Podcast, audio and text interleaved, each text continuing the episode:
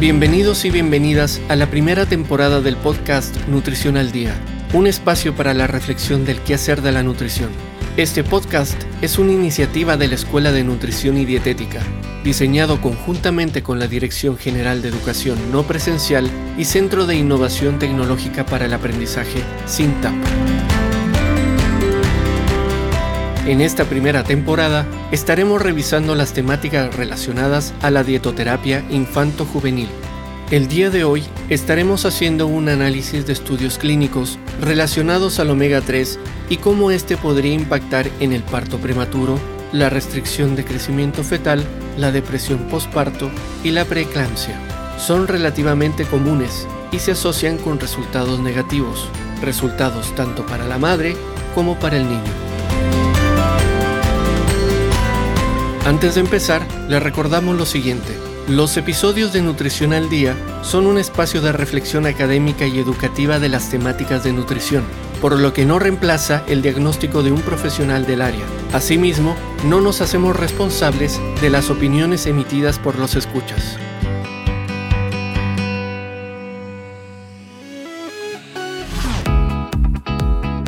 El día de hoy estaremos haciendo un análisis de estudios clínicos relacionados al omega 3 y cómo este impacta en lo que sería un parto prematuro, la restricción del crecimiento fetal, una depresión postparto y la preeclampsia, que son acciones o son situaciones bastante comunes y se asocian a resultados negativos tanto para la madre como para el niño.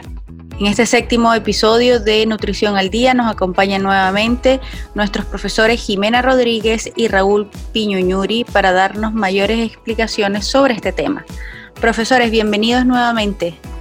Angie, muchas gracias por la invitación. También saludos al profesor Raúl y vamos comenzando de lleno en este séptimo podcast. En cuanto a lo que es mortalidad respecto al parto prematuro, es el que tiene la mayor carga morbimortalidad.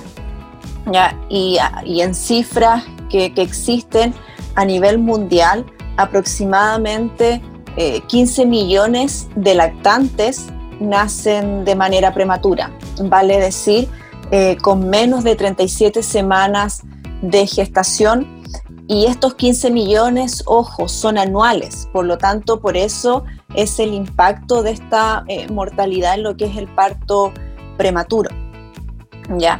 En cuanto a tasas eh, que han entregado distintos países, según eh, la OMS, entre un 5 y un 18% es esta mortalidad de, o perdón, no, no es la mortalidad, sino que entre este 15 y 18% son estos lactantes que nacen prematuros.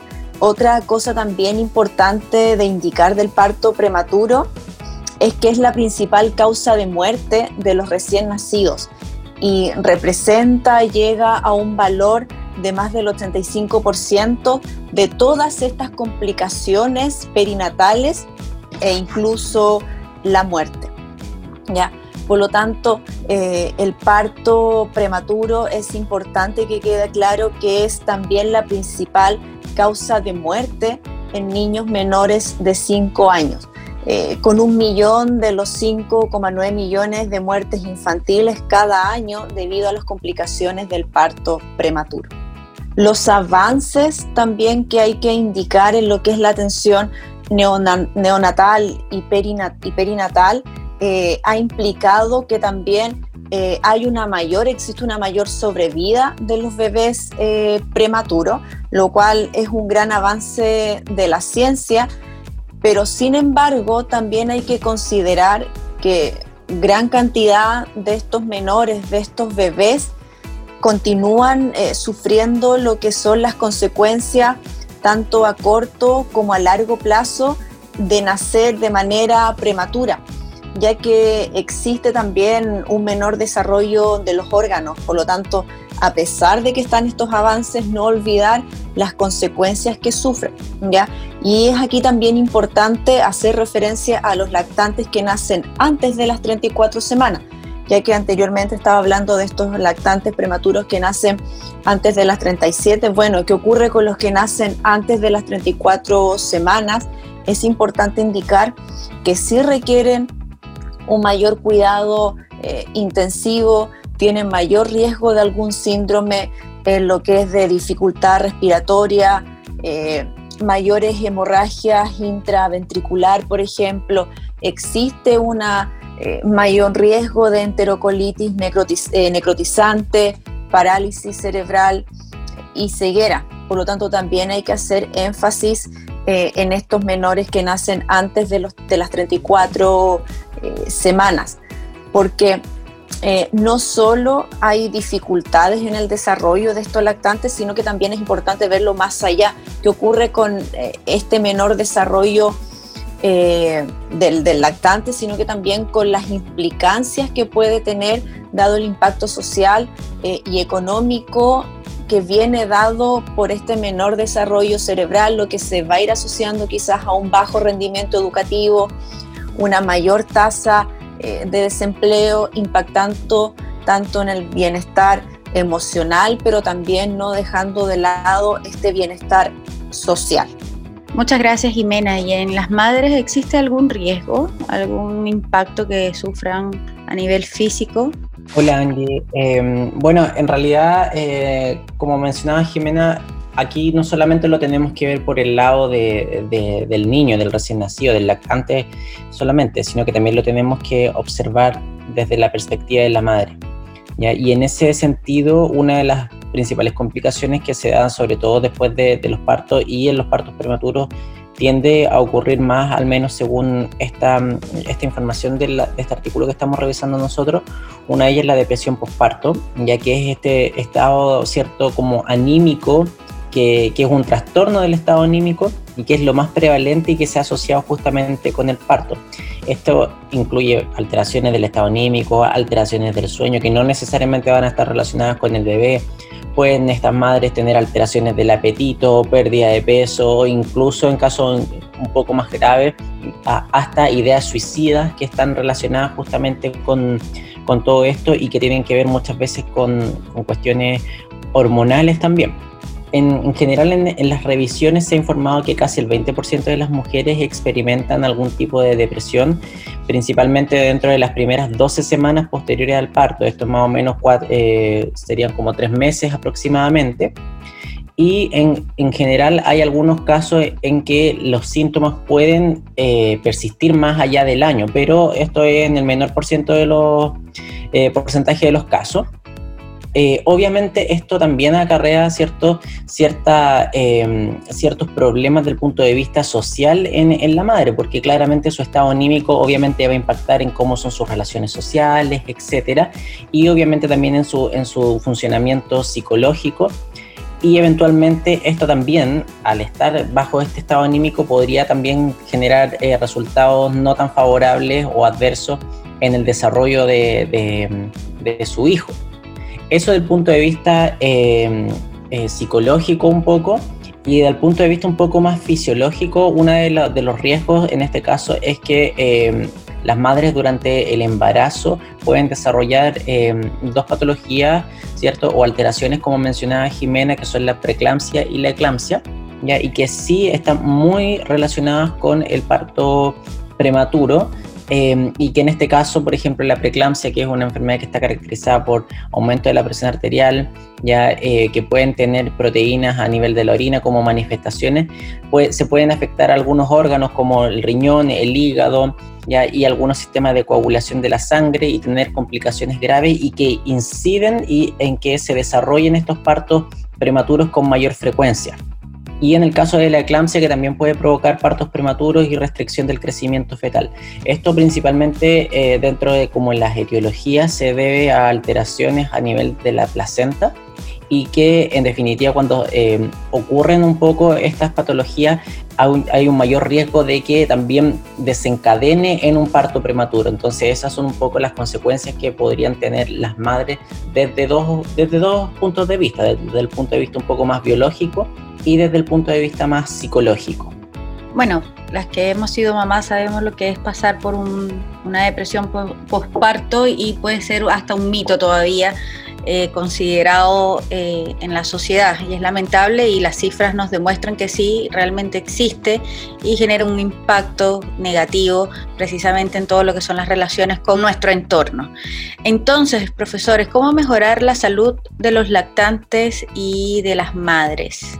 Bueno, Angie, eh, aquí es importante mencionar que la dieta materna incluida eh, principalmente a lo que es grasa, es importante tener claro el tipo y la cantidad de, esta grasa que vamos a ir entrando en profundidad en, de acuerdo a este paper. Eh, tiene efectos sumamente importantes en el embarazo. ¿ya?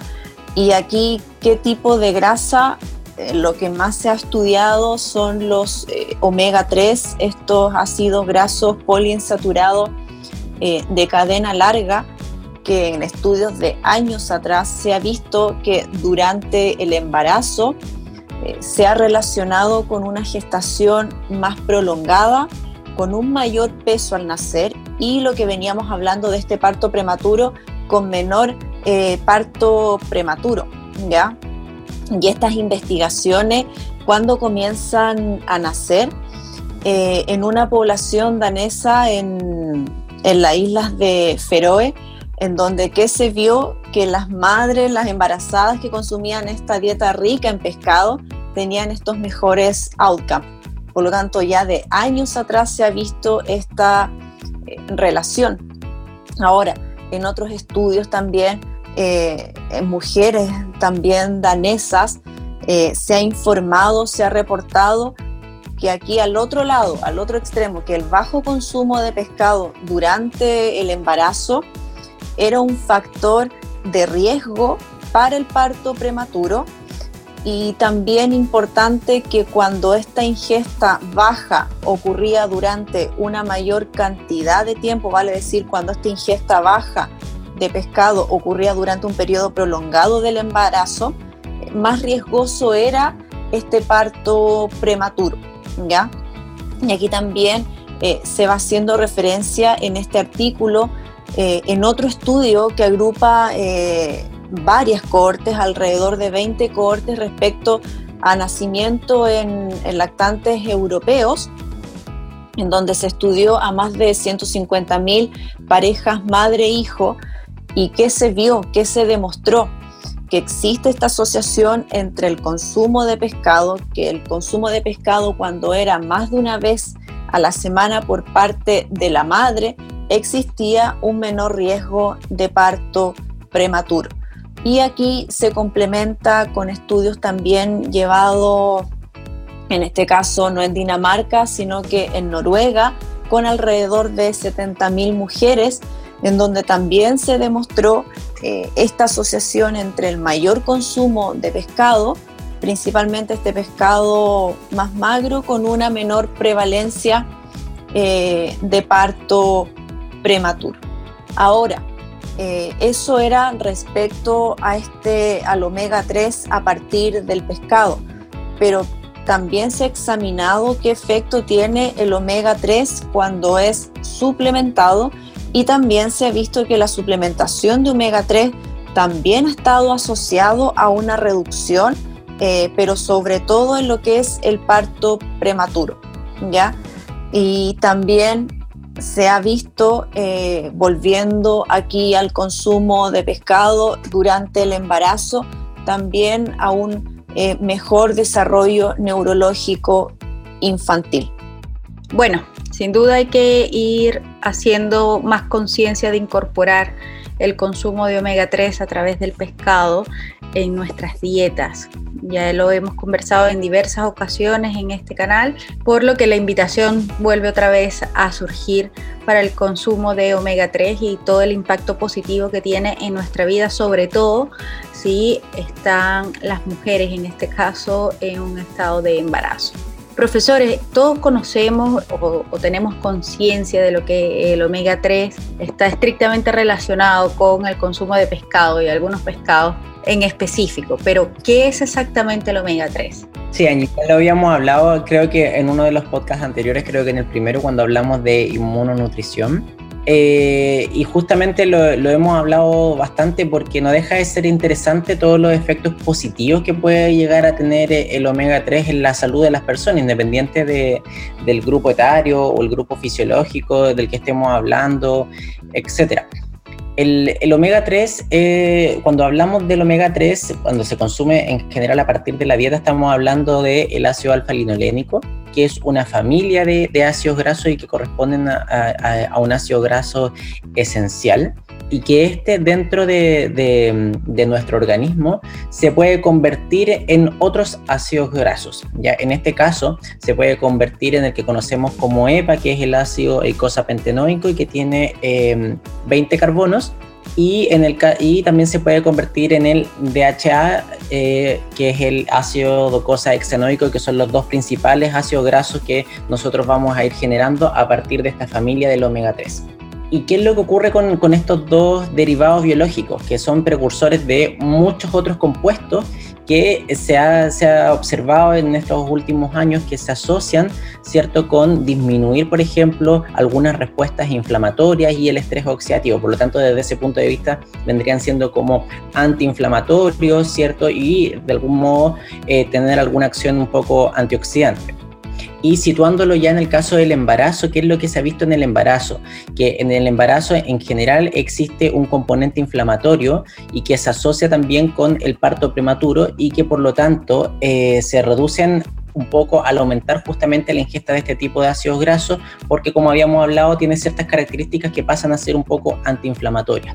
Entonces, eh, en ese contexto, al ir incluyendo, por ejemplo, pescado dentro de la dieta materna o tomar algunos suplementos con aceite de pescado o propiamente tal ya con, con, con omega 3, esto permite como mantener un equilibrio entre los metabolitos que son proinflamatorios y los metabolitos que son antiinflamatorios, que vendrían siendo los derivados del omega 3, y eso vendría como a resolver un poco la, la, inflamación que se genera dentro de este contexto de embarazo y que por lo tanto eh, vendría siendo beneficioso para eh, disminuir un poco el riesgo de un parto prematuro durante la gestación esto también es eh, el, esto pasa a ser también un elemento crítico en cuanto a la maduración cervical, ya, etcétera.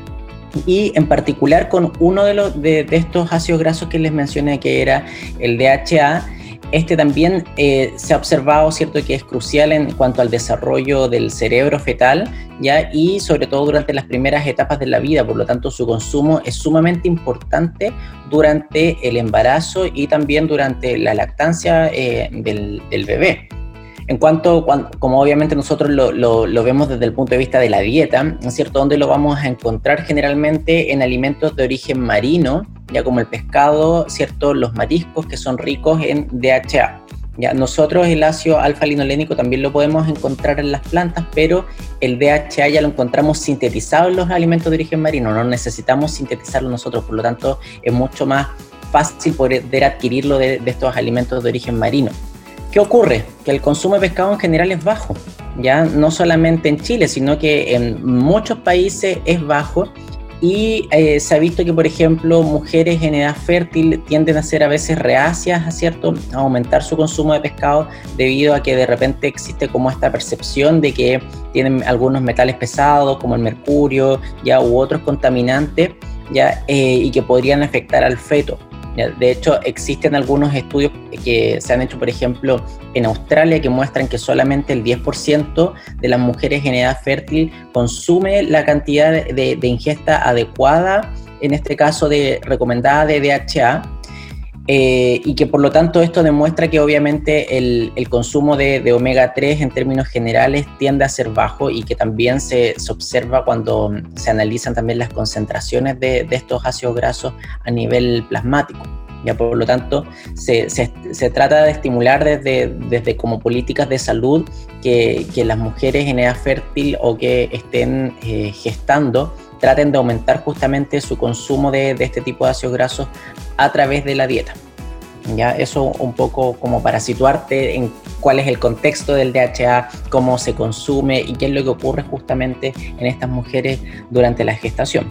Sin duda el, el consumo es bastante bajo, ¿no? Creo que somos pocos los que entendemos esto, pero es una formación y una educación en entender que tenemos que incorporarlo, porque lleva tiempo entender que hay que incorporar el pescado en la alimentación o, o todo lo que son los mariscos. Cuesta mucho, precisamente por lo que decía el profesor Raúl, esta información que está detrás, que, que vienen contaminados y pues uno como persona evita este tipo de, de alimentos que puedan venir contaminados o con un alto nivel de mercurio, pero que sabiendo de dónde provienen, deberíamos incorporarlo aún más en nuestra alimentación, en nuestra dieta. Es bajísimo el porcentaje según lo que ustedes nos están indicando. ¿Y cuál es la evidencia en el recién nacido? ¿Cuál es la evidencia de, de, del impacto que tiene la ausencia de omega 3 en un recién nacido? Bueno, aquí eh, la evidencia es contundente y si nos vamos a lo que es parto prematuro, eh, que se ha visto que en este parto prematuro menor de 37 semanas, en donde la evidencia, los estudios son de alta calidad, el riesgo fue de un 0,89.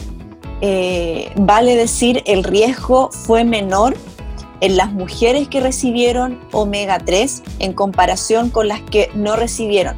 Vale decir, este 0,89 significa que hay un factor protector, un, efecto, un efecto protector eh, del omega 3. Ahora, en lo que es el parto prematuro temprano, estas eh, menor de 34 semanas, al igual que lo que ocurre con el parto prematuro menor a las 37 semanas, este parto prematuro temprano, también con estudios, también con evidencia de alta calidad, el riesgo eh, fue de 0,58. Por lo tanto, también existe este efecto protector en lo que es el omega 3. Por lo tanto, ya lo que es parto prematuro, sea menor a las 37 semanas o a las 34 semanas, queda evidenciado este efecto eh, protector con, con valores, con números contundentes. Ahora, caso distinto es lo que es la gestación prolongada. Aquí nos vamos al otro extremo, por decirlo de alguna manera, que es cuando ya eh, el parto es más o sobre estas 42 eh, semanas. Y aquí que se vio que las mujeres que recibían omega 3 en comparación con las que no consumían eh, el omega 3, el riesgo aumentó entre 1,6 a 2,6%. Sin embargo, también es importante considerar que en este review que se hace y toma toda esta evidencia, en cuanto a lo que es gestión prolongada, la evidencia tiene una calidad moderada, una calidad más bien eh, baja, ¿ya? Ahora, en otro también punto importante de evidencia en el recién nacido es importante hacer mención a lo que es la muerte perinatal, ¿ya? En donde también puede haber eh, un riesgo reducido posiblemente. ¿Y por qué digo un riesgo posiblemente reducido?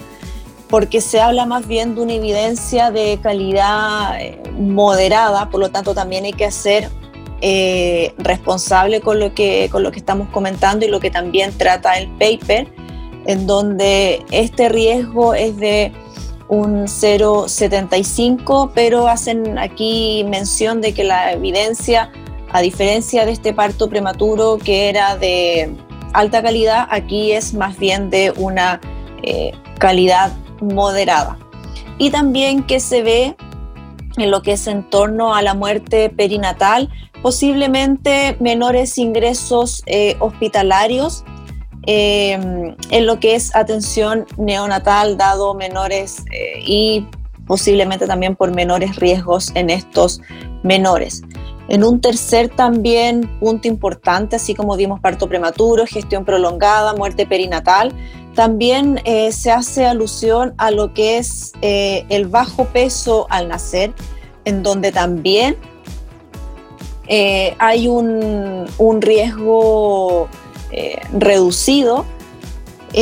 También aquí, al igual que el parto prematuro, con una evidencia de alta calidad y este riesgo era de 0,9, eh, por lo tanto existe aquí un, este efecto de, menor riesgo. Y en lo que es, eh, al contrario de bajo peso al nacer, ¿qué ocurre con estos recién nacidos grandes para la edad gestacional? que se ha visto que puede haber un posible eh, aumento de este riesgo, pero ojo, con evidencia de calidad moderada en las madres que fueron suministradas eh, con omega 3 versus aquellas madres que no se les suministró eh, omega 3.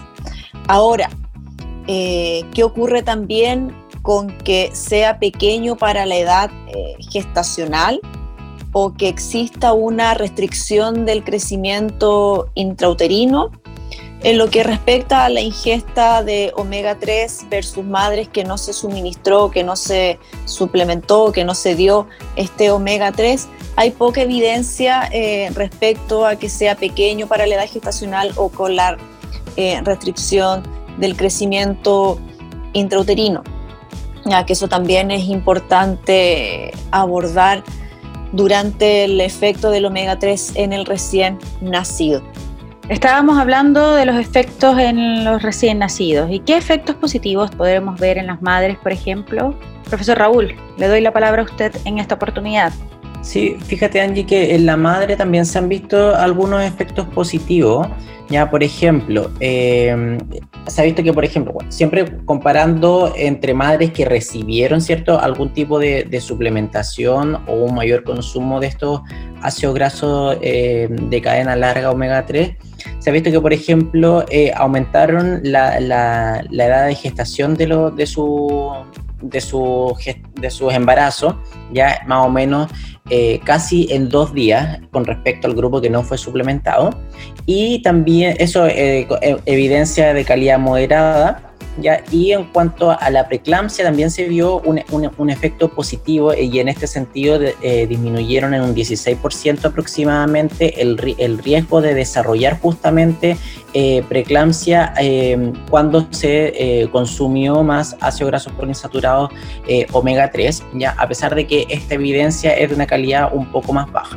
en cuanto a los niños, ¿cierto? también se observaron muy pocas diferencias entre la suplementación prenatal con este omega 3 o sin omega 3 en cuanto a la cognición, el coeficiente intelectual, la visión, el crecimiento, el lenguaje, el comportamiento y en el desarrollo neurológico. O sea, son varias, varias variables que tienen que ver justamente con, con la parte neurológica y cognitiva, en las cuales no se vieron tantos efectos, pero sí hay otras revisiones que han encontrado eh, efectos positivos, ya también tenemos que pensar que eh, esto es solamente la revisión de, un, de, una, de una revisión que si bien es sistemática, incluye varias revisiones dentro de ella, eh, no deja de ser una de tantas. Ya hay otras que pueden eh, mostrar otro tipo de resultados. Y eh, con respecto ya a variables un poco más antropométricas, se ha visto que, por ejemplo, el efecto de eh, estos ácidos omega 3 sobre el índice de masa corporal en estudios prospectivos, ¿cierto? Em, ya hacia los 19 años eh, y analizando la prevalencia en cuanto al exceso de peso, em, no se encontraron efectos positivos ni tampoco perjudiciales, al contrario, como que la, la evidencia fue bastante dispersa, por lo tanto las conclusiones de estas son bastante poco concluyentes y por lo tanto se requieren más estudios al respecto. Tampoco se vio eh, eh, modificaciones en cuanto al desarrollo de, diabetes justamente en los, hijos de, de las madres participantes de este estudio pero sí, eh, eh, principalmente los grandes resultados que se vieron fue eh, la disminución del riesgo de desarrollar preeclampsia y un aumento en cuanto a los días de gestación de las madres en cuanto a sus embarazos como beneficios para las madres, obviamente, y para, para, el, para el recién nacido, obviamente, también. Con todo lo que ustedes acaban de explicar, parece que vamos a tener que copiar la dieta de la población danesa, ¿no? Sin duda una, un aumento importante en todos los beneficios cuando hay un consumo de omega 3. Acá también quiero destacar, y como dijo el profesor Raúl, y también lo menciona la profesora Jimena, estas son revisiones sistemáticas, pero en donde convergen diferentes estudios es importante y el llamado es a que también puedan investigar y analizar más allá de todo lo que nosotros les estamos entregando en este episodio. Profesores, estamos llegando al final de esta séptima entrega del podcast Nutrición al Día. Algunas conclusiones, algunas recomendaciones que nos quieran entregar en donde es evidente que debemos incorporar omega 3 y el consumo de mayores alimentos eh, de origen marino en nuestras dietas. Profesora Jimena. Sí, Angie, bueno, viendo todo lo que, lo que es la evidencia y también hace eh, menciona Raúl, sí, esta es una revisión de, tantas, una potente, eso sí, pero también considerar eh, todo, toda la película, Y ya yendo a lo que es eh, las conclusiones, las recomendaciones, sin embargo, creo que está más que claro que la evidencia es contundente que la ingesta de omega 3 durante el embarazo, tanto a través de pescado, que son los alimentos con esta mayor fuente, o a través de lo que son los suplementos, la evidencia es rotunda, es clara que sí existe una menor incidencia de parto prematuro. Y este parto antes de las 34 semanas como antes de las 37 semanas. Y eso es eh, contundente. Ahora, menos eh, o con o menos claro o no se vio tan grande esta disminución de lo que es eh, la incidencia de nacer con bajo peso en los bebés, por lo tanto ahí quizás este bajo peso al nacer con la suplementación de omega 3 todavía no queda bien claro. Y también considerar que las mujeres que consumen omega 3 durante el embarazo también se ha visto y, también aquí queda demostrado que tienen esta eh, mayor probabilidad de tener embarazos más prolongados. Otra cosa también importante indicar que, que la suplementación, el dar el omega 3 durante el embarazo es sí o sí una estrategia absolutamente eh, eficaz para reducir, como dijimos anteriormente, lo que es eh, parto prematuro, pero también hay ojo con lo que es la incidencia de embarazo post-término, que también la evidencia no es tan clara como lo que es con el parto eh, prematuro. Ahora, eh, recomendaciones que, que, se indican en este documento y que también es importante mencionar, es importante seguir el seguimiento de, de los ensayos más a largo plazo, tanto para la madre eh, como el niño, vale decir que sean eh, longitudinales, que duren años y de esa manera también ven el impacto de ese niño a eh, largo plazo. y esto también a más largo plazo estudiar a, este, a esta pareja, madre-niño, también permite entender, tener una, una comprensión de las vías metabólicas, de cómo trabaja el omega 3 en estos importantes beneficios, eh, cómo también hay un desarrollo neurológico que también es importante determinar. Y otra cosa también no menor, eh, y por eso es importante estos estudios más a largo plazo, que es establecer si estos resultados eh, varían, van dependiendo del tipo de omega 3, de cuánto en el día consumo, cuántas veces a la semana consumo, cuánto es la cantidad y también eh, las características de la mujer, caucásica, afroamericana, latina. Entonces ahí también hay varios puntos que hay que considerar en próximos estudios y también para saber los beneficios de, de otras aristas que tiene el omega 3. Profesor Raúl, ¿alguna recomendación, conclusión? Sí, un poco, eh, quizá aterrizarlo un poco más a la, realidad de, las madres, ¿cierto? Que, están quizá en la casa escuchándonos.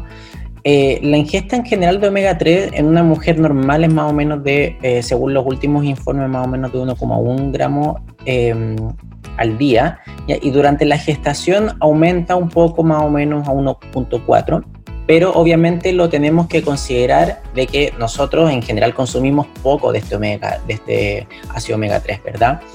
Y, cuando nosotros estábamos comparando cierto eh, consumo, eh, un buen consumo de omega 3 o un mal consumo para ver si es que se relacionaba con alguno de, estos resultados, eh, las dosis altas no eran dosis extrañamente altas, sino que eran dosis que eran un poco más, eran sobre lo, el un gramo ¿ya? Por lo tanto, es una dosis que se adecua completamente a lo que requiere consumir una, una mujer. No es una dosis que vaya más allá de, de, la cantidad que en general tiende a requerir una mujer durante la gestación. Por lo tanto, ya cumpliendo en definitiva con estas recomendaciones, se pueden generar efectos bastante beneficiosos eh, dentro, en este caso, de, del desarrollo del embarazo. Y en ese sentido, nuevamente, eh, para reforzar y poder tratar de asegurar un poco el consumo de este nutriente tan importante durante el embarazo, eh, comentar nuevamente algunas fuentes de, este tipo de nutrientes que son principalmente alimentos de origen marino, como el pescado, donde tenemos, por ejemplo, la caballa, la merluza, el jurel, la corvina, el salmón, hay algunos mariscos que también lo tienen presente. Y también recalcar que dentro de nuestro sistema de salud pública existe en este caso la leche purita mamá, que, es gratuita, ¿cierto?, de entrega a, las madres y que también está fortificada con, con omega 3, por lo tanto, eh, en cuanto a alternativas para poder cumplir con estas recomendaciones eh, en general existen. Obviamente quizá de repente quizás las características como de olor, sabor, etcétera, quizás no van a ser las más adecuadas, pero yo creo que cuando nosotros ponemos en una balanza los beneficios que eso puede tener en nuestros propios hijos, obviamente eh, creo que las prioridades son claras, ¿no? Sí, son súper claras, profesor Raúl, también la profesora Jimena. Aquí el desafío está en cómo disfrazamos estos sabores y estos olores principalmente para los niños para que puedan hacer el consumo de pescado, porque sabemos que no es un alimento que sea de fácil gusto para los niños, sobre todo, pero que no hay punto de comparación y no hay punto de retorno en donde no lo incluyamos en las dietas de los niños y también de nosotros los adultos. Estamos llegando o ya llegamos al cierre de este séptimo episodio de podcast y hay dos grandes recomendaciones acá.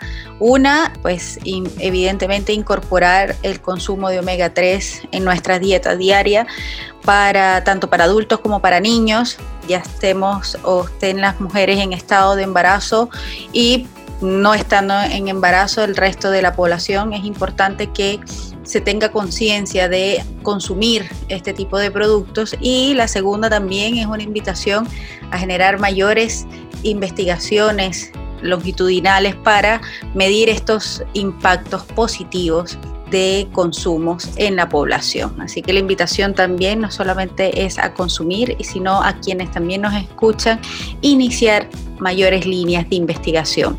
Profesores, para mí, como siempre, es un gusto tenerlos y compartir con ustedes conocimientos y experiencia. Los invitamos a quienes nos escuchan a compartir este podcast con sus compañeros de clases, con sus compañeros de trabajo y con sus familiares y que también puedan comentar en el foro que está dispuesto dentro de la comunidad de podcast de nutrición al día. Profesores, me despido de ustedes, un gusto nuevamente escucharlos y entenderlos. Un gusto también, Angie, gracias por la invitación. Sin duda, yo creo que con esto ya vamos redondeando un poco los temas que están relacionados y, y, la importancia de algunos nutrientes, como en este caso el que hemos visto hoy, eh, el DHA y en otras ocasiones que hemos visto, por ejemplo, la fibra, etcétera, y que ojalá justamente invitar a toda la gente a que pueda también ir compartiendo este podcast porque creo que el conocimiento no solamente se tiene que quedar en la academia, en la universidad, sino que en este caso las madres también tienen que tener acceso a él para poder generar una, una mejor salud de ellas mismas y de sus propios hijos. Sí, Angie, muchas gracias también por la invitación. Eh, creo que es un tema siempre importante eh, de hacer referencia del omega 3 y de los alimentos que están disponibles. Y también la invitación a, las personas que nos escuchan, a los estudiantes, eh, nutricionistas, madres, eh, bueno, quizás más a estudiantes nutricionistas que también vayan al paper, que también está toda la información y están las referencias de todo lo que se habló acá, así que también eh, la invitación a que hagan también esa lectura autónoma del paper a aquellas o aquellos que les interese también más el tema. Así que me despido y muchas gracias también al profesor Raúl. Eh, por, su, por su, su, gran aporte, al, sus grandes comentarios y su conocimiento a este podcast. Muchas gracias, hasta el octavo episodio.